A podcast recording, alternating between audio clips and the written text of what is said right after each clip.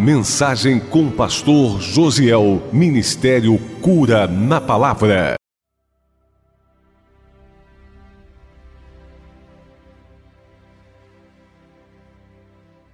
Eu gostaria que você abrisse a sua Bíblia no livro de 1 Coríntios, capítulo 13. Acharam Coríntios 13? 1 Coríntios 13. Você que nos visita, seja muito bem-vindo, tá? É um prazer ter vocês aqui. E o desejo do meu coração é que o Espírito Santo fale com você. Sinta bastante à vontade. A casa do Pai tem a liberdade para adorar o Senhor. Amém? Acharam? 1 Coríntios 13. Quem achou diz amém? amém? Amém. Fecha teus olhos por um instante. Senhor, nós precisamos te ouvir. E eu sei que a tua palavra é viva. E o teu espírito poderoso e a Ele cabe nos convencer. Foi dada essa unção, essa capacitação ao Teu Espírito. É o papel dele no nosso meio, nos convencer das Tuas verdades. Então, em nome de Jesus, eu quero lhe pedir que, na medida em que compartilhamos a Tua palavra, Senhor, o Teu Espírito mova no nosso meio, mova no nosso coração Torna-nos convencido das tuas verdades, Pai. Nós precisamos que o teu Espírito Santo ministre ao nosso coração. Fala conosco nessa noite, Pai. Dê uma direção, trabalha na nossa vida, transforma-nos, ó oh Deus, para que o teu nome seja glorificado. Amém e amém. O que a gente vai compartilhar aqui nessa noite é aquilo que eu considero ser a principal doutrina bíblica a ser aplicada e vivida na vida daquele que quer seguir o Senhor. Amém? O livro de 1 Coríntios, capítulo 13, verso 11, diz assim, ó: Quando eu era menino, falava como menino, sentia como menino, pensava como menino. Quando cheguei a ser homem, desisti das coisas próprias de menino. Amém? Palavras do apóstolo Paulo, que está mostrando para nós que ele desenvolveu. Quando era menino, a sua vida, seus hábitos, tudo que ele fazia era pertinente a coisas de menino. Né? Quando a gente vê um menino fazendo coisas de menino, ninguém escandaliza. É normal. É normal que uma criança chore, faça uma pirraça. É normal que uma criança queira um brinquedo do outro. E é normal que uma outra criança não divida. É normal. Mas se a gente vê um adulto com um comportamento desse, o que, que a gente pensa? Não é normal. Porque o normal é que quando a criança cresça, ela vá deixando de lado as coisas de menino. Então o menino ele tem que crescer. E crescer não apenas na estatura física, mas principalmente nos seus sentidos, né, na estatura emocional. Ele tem que se desenvolver, o seu comportamento precisa mudar. Se você tiver um filho na sua casa e ele chegar aos 20 anos com o comportamento de uma criança de 3, 4 anos, eu tenho certeza que você vai se preocupar. Você não vai achar aquilo normal. Isso vai afetar né, a sua vida, porque não é normal. E eu compreendo que o apóstolo Paulo, quando está escrevendo isso, ele não se refere apenas a um desenvolvimento do ser humano. Temos que crescer como ser humano, desenvolver como ser humano, mas isso aqui aplica também a um desenvolvimento na nossa vida espiritual. Porque eu compreendo que quando de fato nós aceitamos a Jesus, nascemos de novo. E do mesmo modo que quando a gente nasce, a gente não sabe nada. E o nosso desenvolvimento, ele vai sendo paulatino, né? A gente nasce e não sabe falar. A gente nasce, a gente não sabe andar. E a gente vai aprendendo a falar, vai aprendendo a andar, vai aprendendo a gostar e querer as coisas de menino, e vai se desenvolvendo e tornando ser humano adulto. Espiritualmente falando, isso deve ser a mesma coisa. A gente nasce de novo, é uma criança espiritual. E a gente vai desejar e almejar coisas que uma criança espiritual deseja e almeja. Então é muito normal que uma pessoa que acaba de nascer de novo deseje coisas e queira coisas de uma criança espiritual. Mas a ideia é que quando ela vá crescendo em graça, em sabedoria, o tempo vai passando, a sua caminhada de fé aumenta, as suas experiências vão acontecendo, isso mude. Ela comece a querer coisas de um adulto espiritual. E isso tem que acontecer. Se você ler o capítulo 5 de Hebreus, o apóstolo Paulo, quando ele está tratando com os hebreus, ele diz assim de um modo categórico: Eu queria dar a vocês um outro tipo de alimento, mas eu preciso tratar os primeiros rudimentos do evangelho, por quê? Vocês não cresceram. Eu queria dar alimento sólido, mas alimento sólido é para os crescidos. E se a gente não cresce espiritualmente, o Senhor, ele tem que reter a dieta espiritual. Tem coisas que Deus quer dar para nós, tem alimento que Deus quer dar para nós, mas que às vezes o que está impedindo de acontecer é a falta de crescimento espiritual, de maturidade espiritual, de se desenvolver espiritualmente. Aceitei a Jesus, pronto, nasci de novo. Amém. Parabéns, saiba a decisão, sabe a decisão. Agora é hora de crescer, é hora de avançar, é hora de amadurecer. A gente não pode continuar como no primeiro dia que aceitamos o Senhor, como nos primeiros meses, nos primeiros anos. A ideia é que a gente vá crescendo. Então eu entendo que o apóstolo Paulo, quando diz isso aqui, nesse capítulo, nesse versículo, refere-se muito mais a um crescimento espiritual do que a um crescimento humano, natural e a gente tem que se desenvolver. Amém? E olha que versículo interessante, capítulo 15, o verso 19 de 1 Coríntios mesmo, diz assim: se a nossa esperança em Cristo se limita apenas a essa vida, somos os mais infelizes de todos os homens. Olha o que o apóstolo Paulo está dizendo. É um testemunho de um maduro na fé de alguém que foi experimentado e cresceu e se desenvolveu. Irmãos, normalmente, normalmente, o que mais nos atrai no Senhor no início da nossa caminhada, quando a gente começa a buscar o Senhor, qual é a nossa maior esperança? É que o Senhor transforme nossa vida, é que o Senhor faça milagre em nosso favor.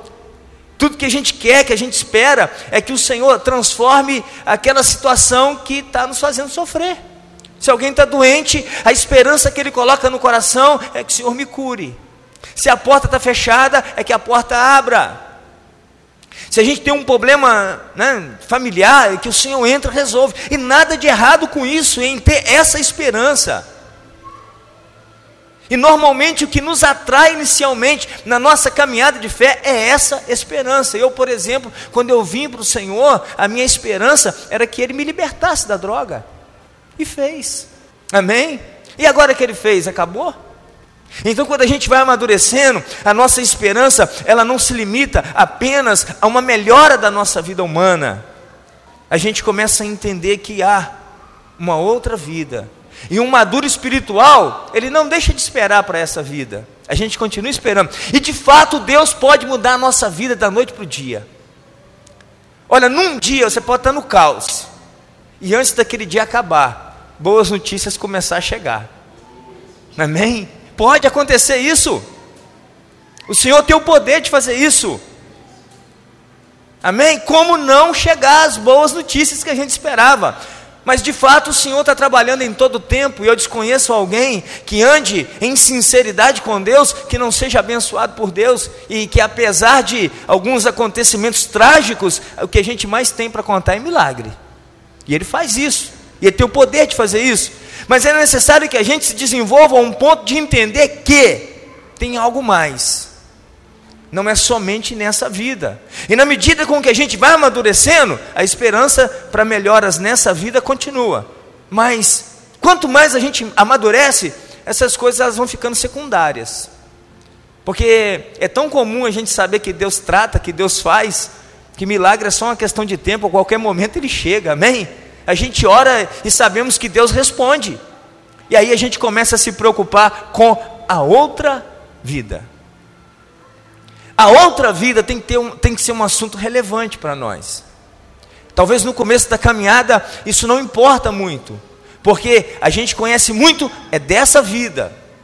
E o que a gente quer é que essa vida seja arrumada. Parece até que a eternidade é aqui, mas na medida com que a gente cresce, a vida eterna ela tem que ter uma relevância muito grande para nós e a gente tem que começar a pensar nesse assunto, se preocupar com esse assunto, e ele é sério.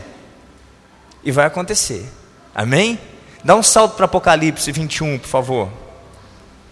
Aí eu fui pensando nisso, e a gente pensando nisso que a gente está fazendo aqui agora, é ir pensando na palavra. E eu creio que o Espírito Santo já deve ter ministrado alguma coisa no seu coração e vai continuar ministrando. Se a gente limitar o nosso pensamento em Cristo, a esperança em Cristo, apenas para essa vida, a gente se torna os mais miseráveis de todos os seres humanos. Então a nossa esperança tem que transcender, tem que ir além, tem que apontar para outra vida, a vida eterna. Em Apocalipse 21 fala que nessa vida eterna existe um novo céu e uma nova terra. Amém? Novo céu e uma nova terra. A gente conhece um céu, né? Esse céu que a gente olha aí durante o dia está azul, tem sol, tem dia que tem nuvem, está nublado, de noite tem estrela, tem lua. O dia que está nublado a gente não vê, o céu está aí. E essa terra, que em alguns momentos é muito bom estar aqui, mas tem momentos que, ah meu Deus, podia ser hoje, né? É assim ou não é? Tem dia que a gente olha para o céu, está lindo, tem dia que não está. Tem dia que a nossa vida está ótima, tem dia que está péssima. E aí, irmãos, uma coisa tem que later no nosso coração: há um novo céu e uma nova terra. E lá, nesse novo céu e nessa nova terra, nunca vai acontecer da gente olhar para cima e estar tá nublado. Amém? Nunca vai acontecer para gente, da gente olhar para essa nova terra e falar: ah, meu Deus, me tira dessa. Não.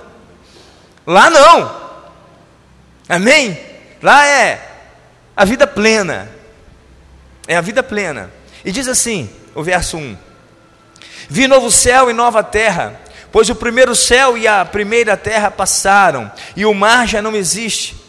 Vi também a cidade santa, a nova Jerusalém, que descia do céu, da parte de Deus, ataviada como noiva adornada para o seu esposo.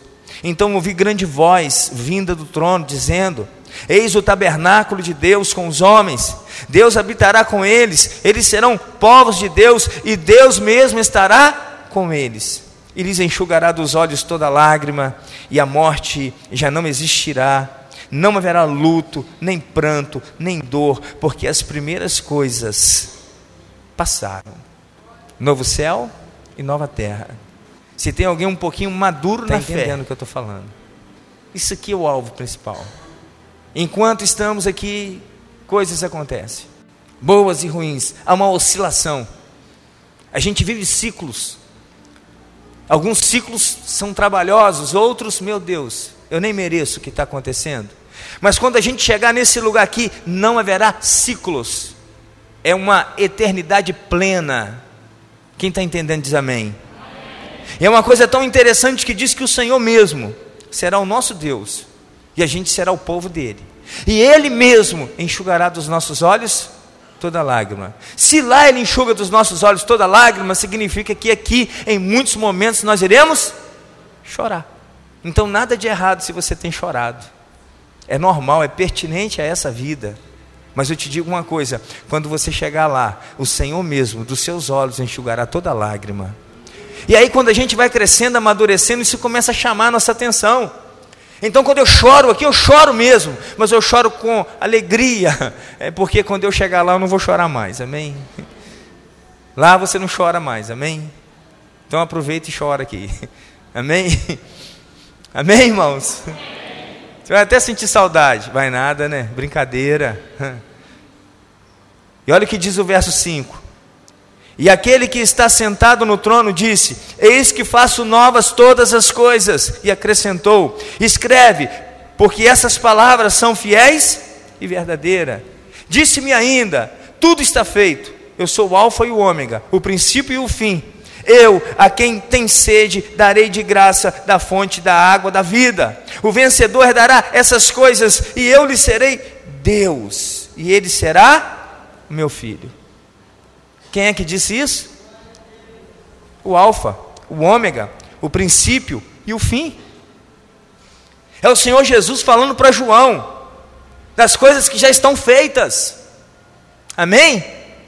O novo céu e a nova terra já existe, está preparado para nós. Amém? Entendeu? Tá ruim aqui? Tá difícil aqui? Preste atenção numa coisa.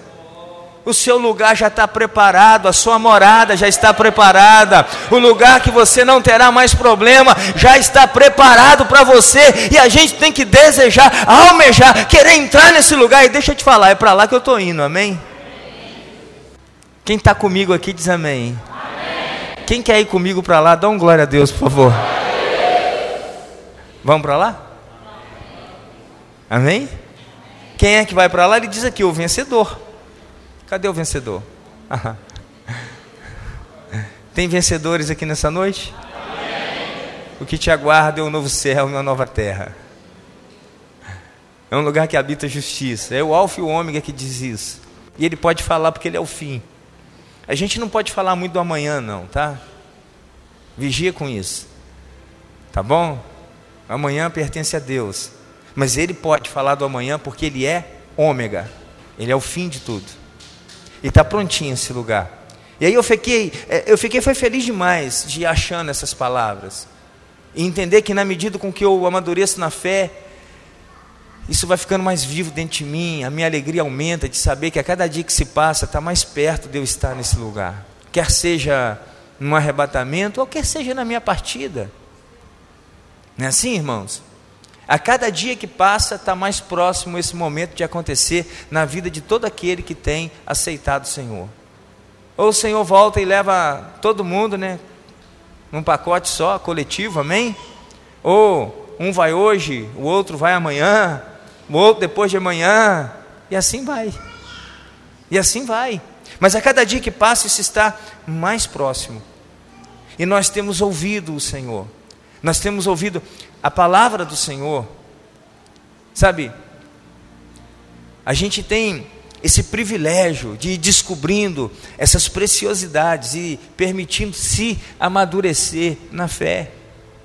E aí a gente começa a viver a nossa vida com mais equilíbrio, com mais tranquilidade. Não estressa tanto, não. Não sofre tanto, não. Para quê?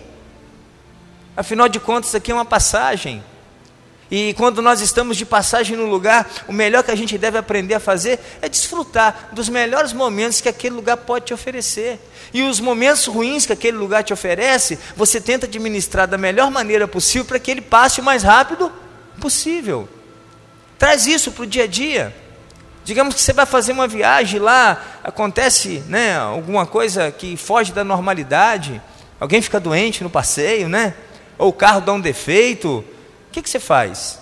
Procura resolver o mais rápido possível para não perder o passeio. Não é assim?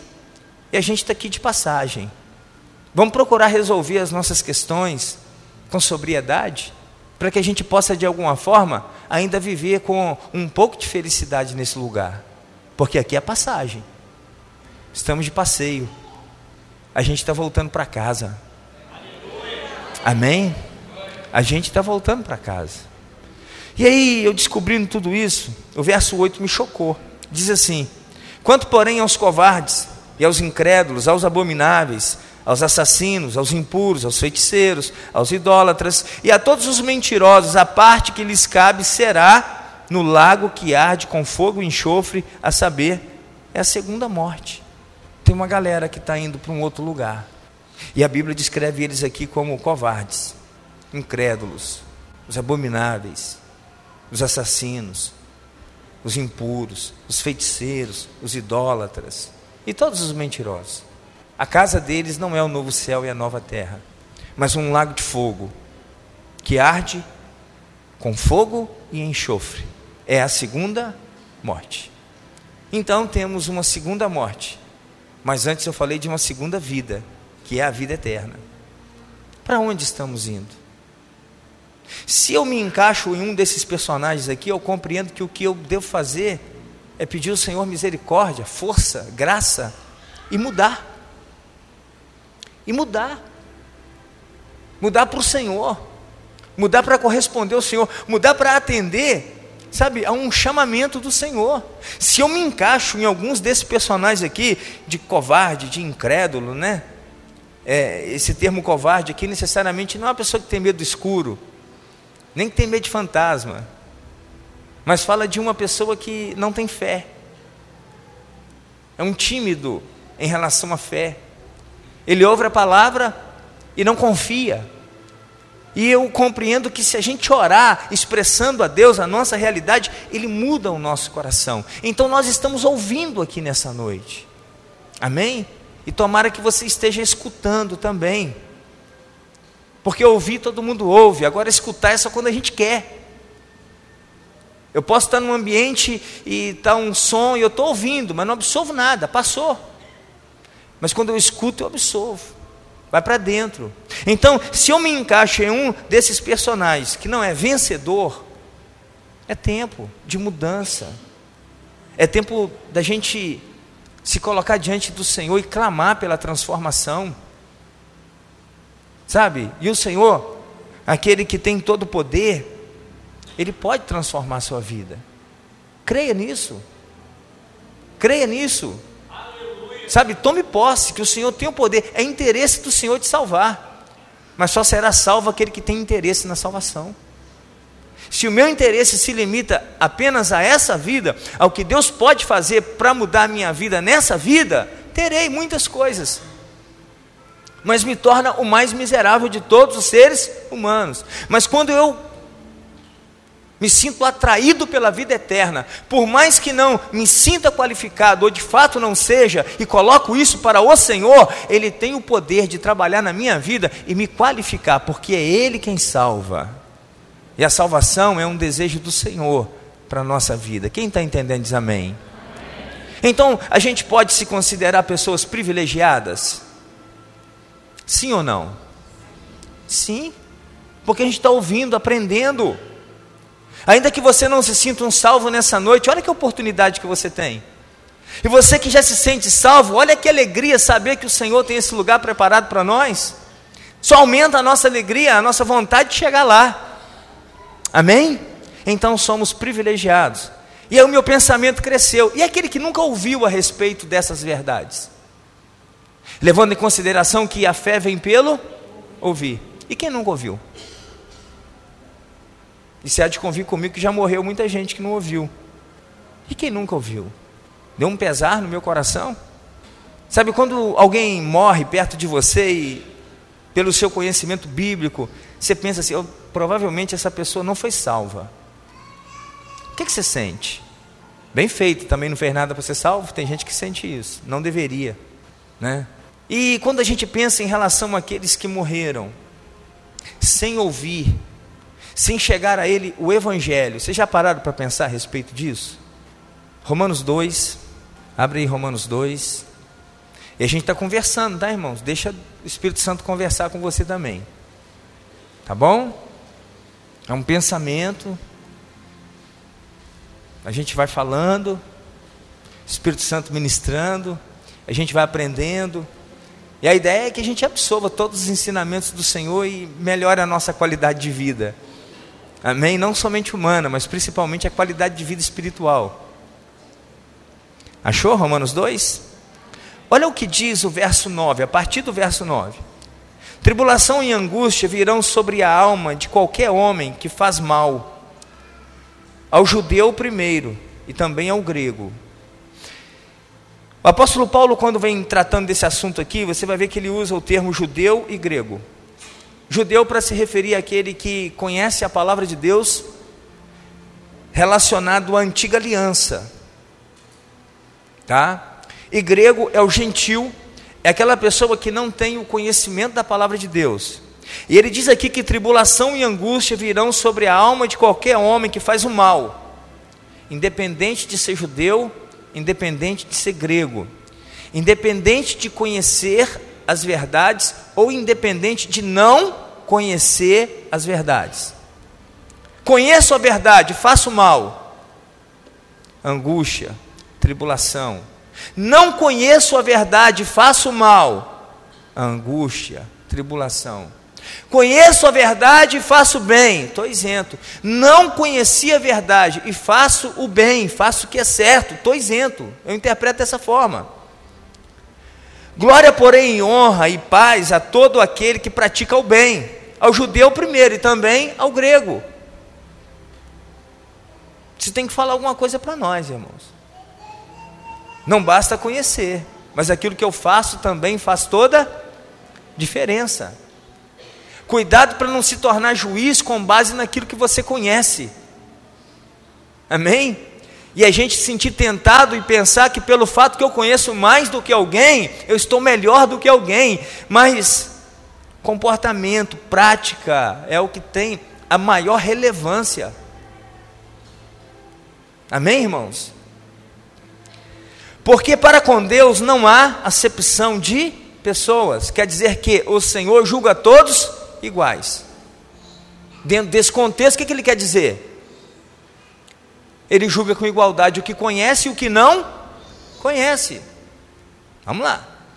Assim, pois, todos os que pecaram sem lei, também sem lei perecerão. E todos os que com lei pecaram, mediante a lei serão julgadas. Ponto. Espera aí. Conheço a lei e pequei, estou condenado. Não conheço a lei e pequei, estou condenado. Aqui ele refere-se à antiga aliança, que é o que tinha no momento a ser trabalhado. Mas a gente sabe que essa lei mosaica, ela foi abolida, substituída pela graça. E a graça é instituída com o sangue de Cristo derramado na cruz do Calvário em nosso favor. Então eu preciso ser conhecedor dessa graça. Agora, ser conhecedor dessa graça e não corresponder a essa graça, não me isenta da condenação.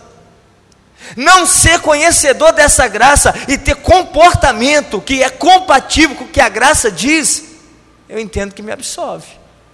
Eu li um livro há um tempo atrás, eu recomendo, se você tiver a possibilidade, leia esse livro. O nome do livro é Fator Melquisedeque, a manifestação de Deus no meio dos povos. O autor é Dom Richardson. Recomendo que você leia. Irmãos, Deus se revela. Deus se revela. Amém? Então ele não faz acepção de pessoas, antes ele julga todos iguais. Aquele que peca conhecendo está condenado, o que peca sem conhecer, pelo fato de não conhecer, ele não está isento da culpa. Então o Senhor nos chama para viver uma espécie de lei, porque os simples ouvidores da lei não são justos diante de Deus, mas os que praticam a lei hão de ser justificados. Quando, pois, os gentios que não têm lei procedem por natureza de conformidade com a lei, não tendo lei, servem eles de lei para si mesmos. Estes mostram na norma da lei, gravada no seu coração, testemunhando-lhes também a consciência e os seus pensamentos mutuamente, acusando-se ou defendendo-se. No dia em que Deus, por meio de Cristo Jesus, julgar os segredos dos homens de conformidade com o meu evangelho. Nossa, isso é tremendo demais. Todo mundo tem consciência. E foi plantado em todo mundo uma consciência vinda de Deus, eu creio nisso. Independente de onde alguém tenha nascido. Uma vez eu conversando com um missionário, ele compartilhou comigo um assunto, me chamou muita atenção. A respeito de um trabalho na tribo indígena, e ele falou que lá é o seguinte: que quando um índio mata o outro, o primeiro que ele mata, ele esconde o corpo. Lá não tem uma lei proibido matar na tribo que ele trabalhava. Acontece homicídio e o que matava ele não era julgado e condenado e punido, nem com pena de morte, nem prisão. Mas o primeiro que o cara matava ele escondia, porque a consciência dele acusava ele. O segundo, ele já deixava a mãozinha para lá de fora. Terceiro, a mão e o pé. No quarto ele já não enterrava, no quinto ele já estava matando para todo mundo ver. Porque na medida com que o homem vai errando, vai fazendo aquilo que a consciência dele condena, a sua consciência vai sendo cauterizada. E se tem uma coisa que eu creio, é que no dia que Deus fez aquele boneco de barro e soprou nas narinas do boneco de barro ali, Deus estava colocando muito da consciência dele no homem. Pastor, mas não tem mais boneco de barro, mas a gente é fruto daquela obra, a gente continua nascendo por um milagre de Deus. E é da natureza humana, essa criação humana, ter o mínimo de Deus na vida dele, que é uma consciência. E quando pela nossa consciência a gente não faz o que é errado e faz aquilo que é certo, irmãos, isso vai fazendo toda a diferença. Mas a verdade é que às vezes alguém conhece a verdade e pensa que pelo fato de conhecer a verdade, agora ele não precisa nem viver, porque é conhecedor. Aí ele enche a cabeça, mas não é tocado na consciência. Enche o cérebro, né? O HD dele fica lotado de informação, mas o espírito não está vivo. A alma não é tocada. E o negócio não é ter um HD cheio de informação. O negócio é ter vida com o Criador. Quem está entendendo diz amém. A gente precisa ter vida com o Criador. E vida com o Criador está relacionado a comportamento. Então, existe uma lei no meio dessa graça que a gente precisa compreender e aplicá-la à nossa vida e vivermos, se de fato a gente quer colocar os pés nessa nova terra e nesse novo céu. E isso é preocupante. Algumas pessoas, na interpretação disso, começaram a criar lei. Que lei é essa que está por detrás da graça? Daí surgiu muitos dogmas, muitos costumes, né? Em alguns casos, o tamanho do cabelo era importante. Ó, está faltando um centímetro, está faltando dois, está faltando cinco. Cortou o cabelo, não serve, vai embora. Ó, a manga da blusa tem que ser no punho. Se for no cotovelo, já não entra no céu. Tamanho dessa saia, como é que está? São dogmas.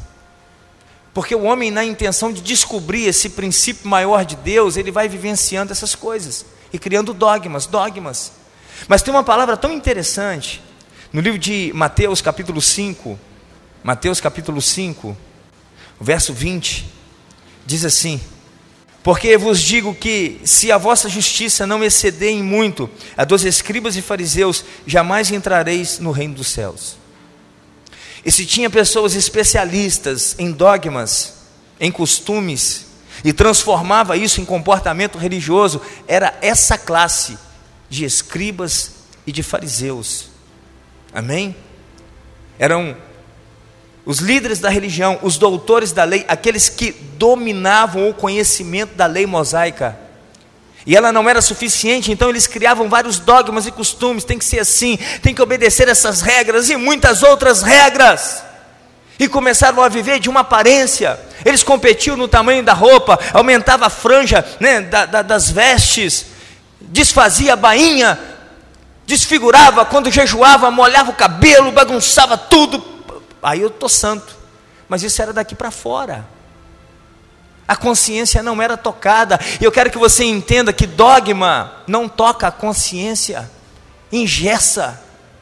Aonde Deus quer tratar é na nossa consciência. Na nossa consciência.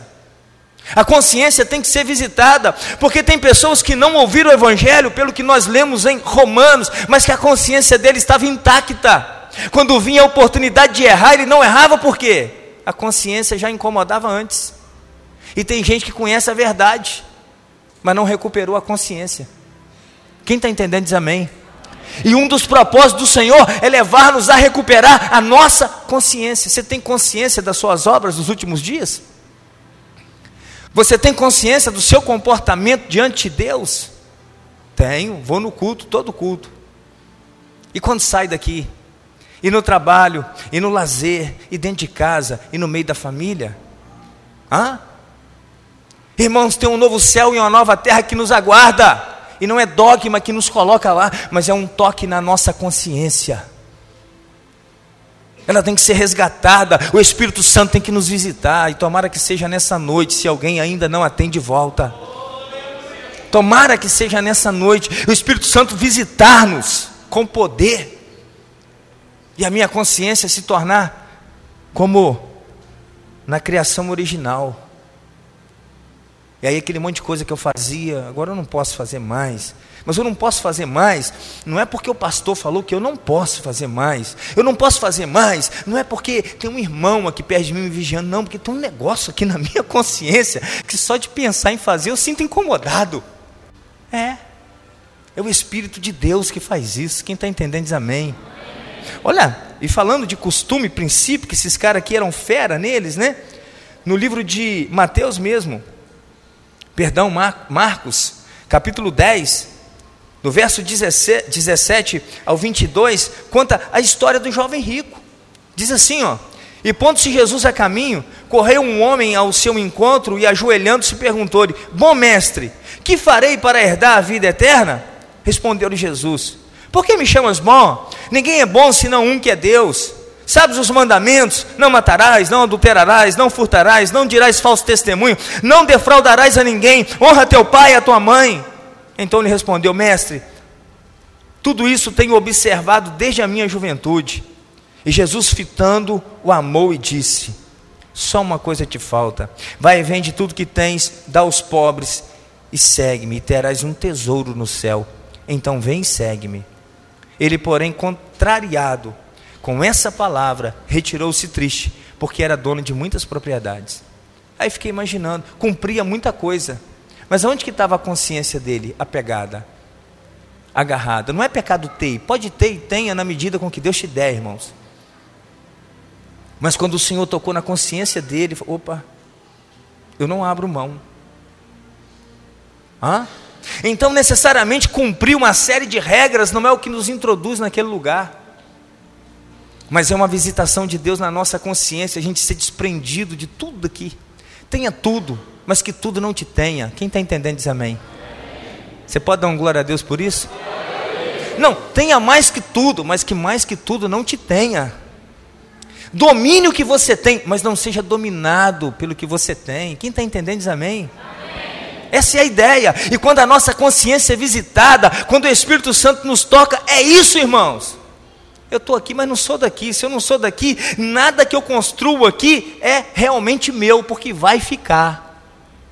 Agora, uma coisa eu tenho a plena consciência: eu estou indo para um lugar que já tem algo preparado para mim, que é muito maior do que qualquer conquista que um ser humano pode ter aqui nesse lugar, porque o que está lá dura para sempre.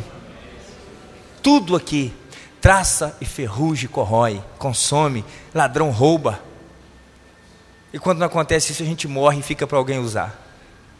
Amém? Mas lá não. Lá é para sempre. Então a gente precisa dessa visitação na nossa consciência. Irmãos, mas por trás de tudo isso existe uma lei que vai nos ajudar a vivenciar esse estilo de vida. Desprendido, desapegado. Estou falando para você esbanjar, jogar fora, não. Seja equilibrado. Sabe, administre bem tudo que você tem mas não seja administrado.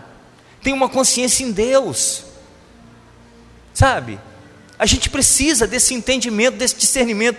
E eu compreendi que por trás de tudo isso tem uma lei que vai nos ajudar. E que se ela não tiver no nosso coração, irmãos, a gente está enrolado. A consciência não é mudada. Que lei é essa? É que está no Evangelho de João, capítulo 13, verso 34 e 35, diz assim.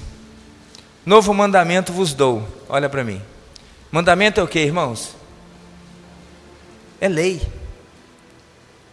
Jesus ele aboliu na sua carne a lei mosaica, instituiu a graça, mas ele deixou um novo mandamento.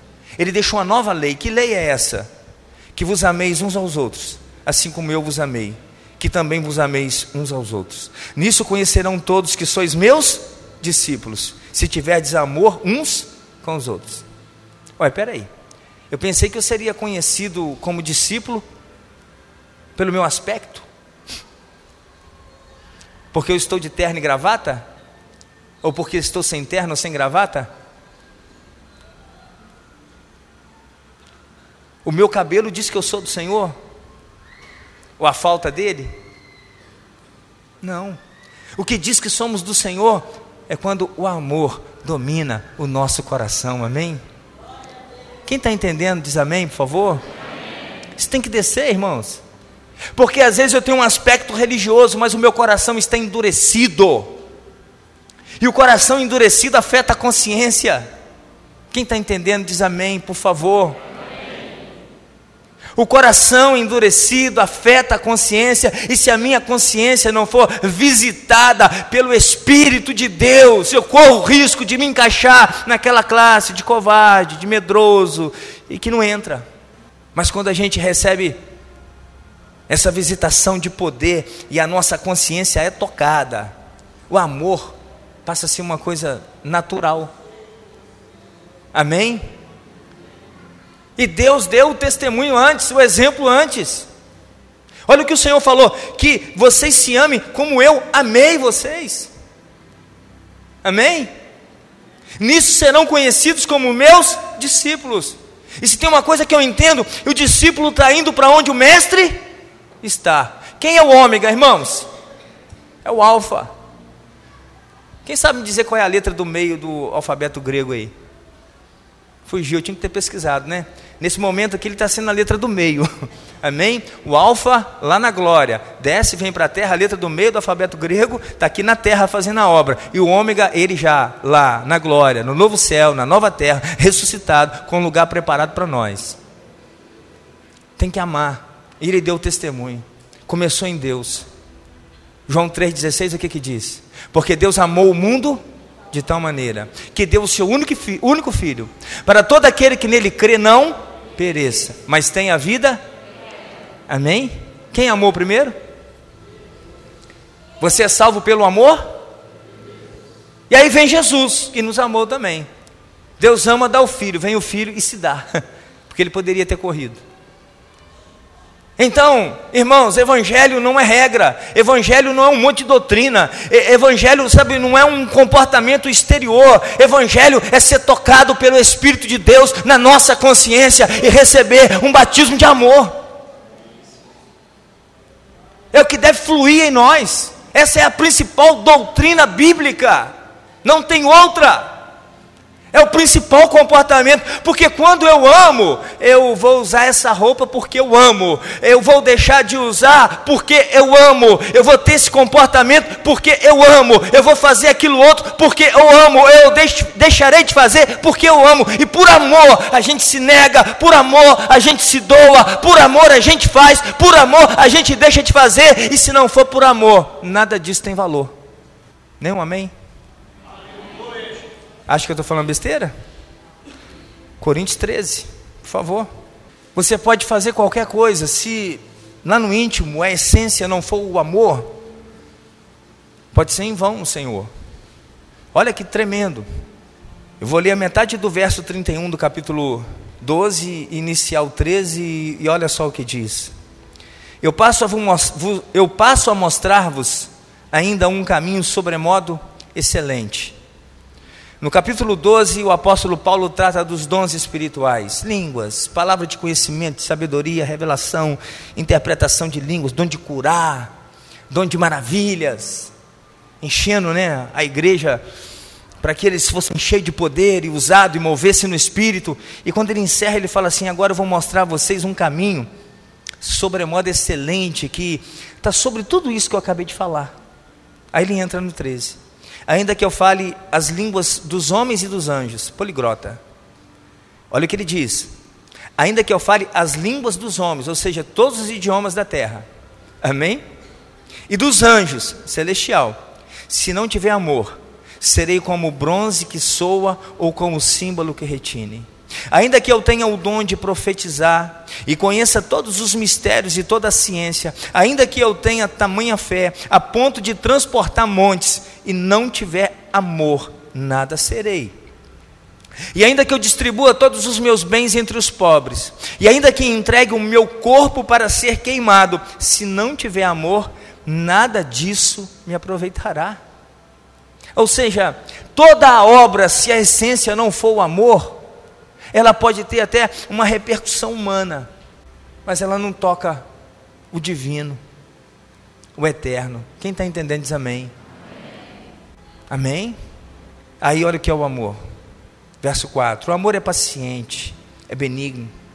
O amor não arde em ciúmes, não se ufama, não se ensoberbece, não se conduz inconvenientemente, não procura seus interesses não se exaspera, não se ressente do mal, não se alegra com a injustiça, mas regozija-se com a verdade.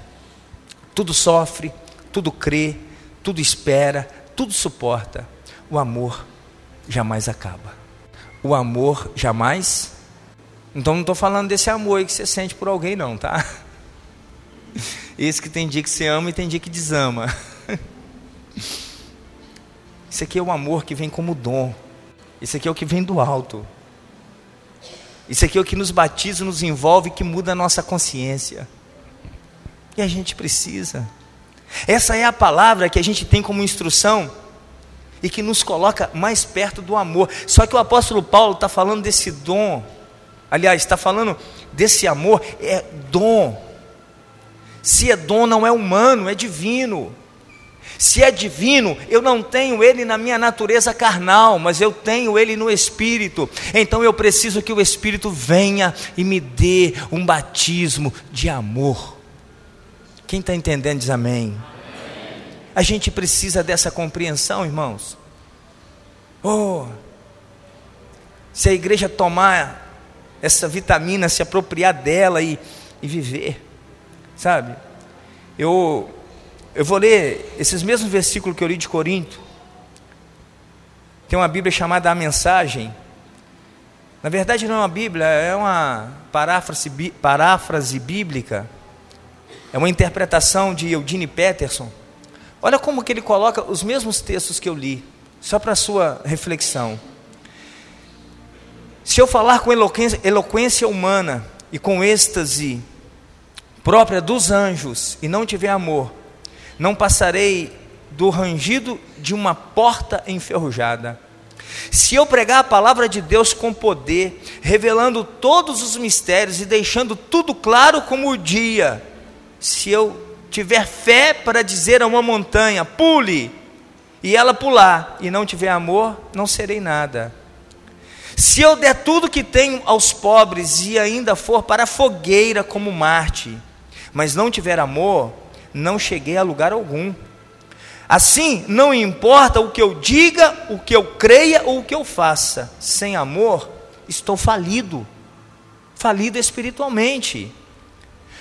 O amor não desiste, o amor se preocupa mais com os outros que consigo mesmo, o amor não quer o que não tem, o amor não é snob, o amor não tem a mente soberba, não se impõe sobre os outros, não age com base do eu primeiro, não perde as estribeiras, não contabiliza os pecados dos outros, o pecado do outro não é um problema para mim, não festeja quando os outros rastejam, tem prazer no desabrochar da verdade, tolera qualquer coisa, confia sempre em Deus, sempre procura o melhor, não olha para trás, mas prossegue até o fim. O amor nunca morre. E que Deus te dê esse batismo nessa noite. Esses são os vencedores. Amém? Você deve estar pensando assim: o que, que eu vim fazer aqui essa noite? Pensei que eu ia sair com a chave do meu carro hoje, da minha casa. Da casa aqui talvez não, mas da casa celestial Deus está querendo colocar na sua mão. Isso é o Evangelho, irmãos. Traduz Evangelho na versão Pastor Josiel. Amor. Amor. Não esse amor humano, cheio de interesse, né? Como eu amo, tão linda. As rugas vieram, despencaram-se algumas coisas, parei de amar. Isso não é amor. Né? O amor é isso aqui que eu acabei de ler. Esse batismo que vem, e mesmo que você está feia, mas eu tenho um compromisso de amor. É, é caráter. Sabe, eu, eu, não gosto muito de alguns comportamentos, sabe, mas, mas, é caráter. Não é o meu interesse, é o interesse maior da, né, é o bem coletivo. O eu vai ficando de lado. E que delícia, que delícia entender isso. Como a gente sofre mesmo, menos. Como sofremos menos quando a gente discerne isso, quando o Espírito vem e te batiza e. Só tem lugar para amor nesse coração. O ódio até vem e bate, até dói na hora, mas depois cai por terra, porque tem uma couraça, sabe? Tem uma couraça. Que para odiar eu vou ter que eu vou ter que mudar o que eu sou para eu guardar mágoa. Aí você começa a ter nome de sem vergonha, de sangue de barata, mas não tem problema, porque na verdade você não é sem vergonha e nem sangue de barata. Você é um homem de vergonha, uma mulher de vergonha e tem o sangue de Cristo sobre a sua vida. Isso é um amor. Perdoa. Quando a pessoa vem te pedir perdão, você já perdoou, não sei quanto tempo, querido. Você viu o outro caindo, a sua preocupação não é com o escândalo, a sua preocupação é se ele vai se machucar. Quando digo cair, não literalmente desborrachar, mas cair no pecado, né? O irmão caiu. Não, que escândalo. Escândalo é ele ficar caído. Eu vou ajudar ele a ficar de pé. E se tiver machucado, eu vou curar a ferida dele. Isso é amor, querido. Você não está torcendo para o mal alheio, você está torcendo para o bem coletivo. Essa consciência o Senhor quer resgatar ela em nós. Remove a ansiedade, essas angústias da vida. Fica de pé. Quando eu era menino, eu era menino, amém? Mas agora eu deixei de ser menino. E quando quem ama, corrige com amor. E a, até a correção de quem ama é diferente. Cadê o ministério de louvor? Já pensaram naquele louvor para fechar aqui? Vamos tomar o lugar de vocês. Irmãos, olha que coisa tremenda.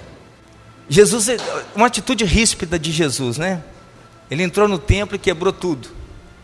Colocou os vendilhões para fora, né? Quebrou gaiola, pomba voando, cabrito. E para pensar assim, aquilo foi um impulso, né? Foi uma, uma atitude impensada. Uh -uh. Lê, lê, a história que você vai ver. Jesus ele pegou um azorrague, que é um chicote, e disse que foi ele mesmo que fez esse azorrague. Ou seja, ele foi tecendo um chicote pensando, talvez assim, eu não queria ter que fazer isso, mas eu vou ter que fazer. E quando ele faz aquela correção, isso é tremendo demais. Ele não quebra tudo e deixa a casa bagunçada para lá, não. Diz que depois que ele quebrou tudo, começou aí os paralíticos e sair andando. Os cegos iam lá e saíam enxergando. Os enfermos iam lá e era curado. Olha a ideia de correção do Senhor. É para trazer cura. Se a sua ideia em corrigir alguém não é para trazer cura, não corrija. Fique quietinho. E não finja ser, porque a gente lida com coisas espirituais, né? E o mundo espiritual está aí. Mas que a gente peça a Deus um batismo de amor. Naquela rispidez de Jesus foi para trazer uma mudança, uma transformação na casa. Falei, Senhor, e sabe que casa que Ele quer mudar hoje? É a minha. Hoje Ele quer mudar a minha. A minha casa. E quando eu digo a minha casa, eu não estou falando a casa que eu moro lá, não. Estou falando dessa que está aqui pregando para vocês, ó. Que talvez você está aí ouvindo essa mensagem pensando assim: Fulano tinha que estar tá aqui, o outro tinha que vir. Ó, quando eu encontrar, eu vou falar tudo que eu estou pensando. Não, isso não é para você falar para ninguém, é para você receber aqui e começar a viver. Sabe, porque antes de eu pregar aí, eu estou pregando para mim. Eu preciso dessa principal doutrina que é o amor. Eu preciso desse batismo de amor. Aleluias. Só quem quer levanta a mão e diz amém. Fica com a mão um pouquinho levantada assim, ó. Eu quero. Começa a falar para ele que eu quero. Agora, se para você receber ele tem que vir quebrar algumas coisas, pode? E se doer, pode? Que eu fico imaginando aqueles que vendiam na casa, que tinham lucro com aquilo, vendo os seus lucros indo embora. Quanta chateação, quanto nervosismo, mas daí a pouco milagre começou a acontecer naquele lugar. Aleluia. Pode até doer no momento, quando o Senhor começa a obra, mas daí a pouco milagre começa a acontecer. Então diz para Deus: Deus, quebra tudo, mas me dá um batismo de amor. Quebra tudo, mas me transforma naquilo que o Senhor deseja, Pai. Eu quero ser uma casa de oração. Eu quero ser uma casa onde o nome de Deus é exaltado, onde o nome de Deus é glorificado. Eu não quero que Deus seja visto em mim por fora. Eu quero ter Deus dentro. Aleluia! Oh Santo de Israel!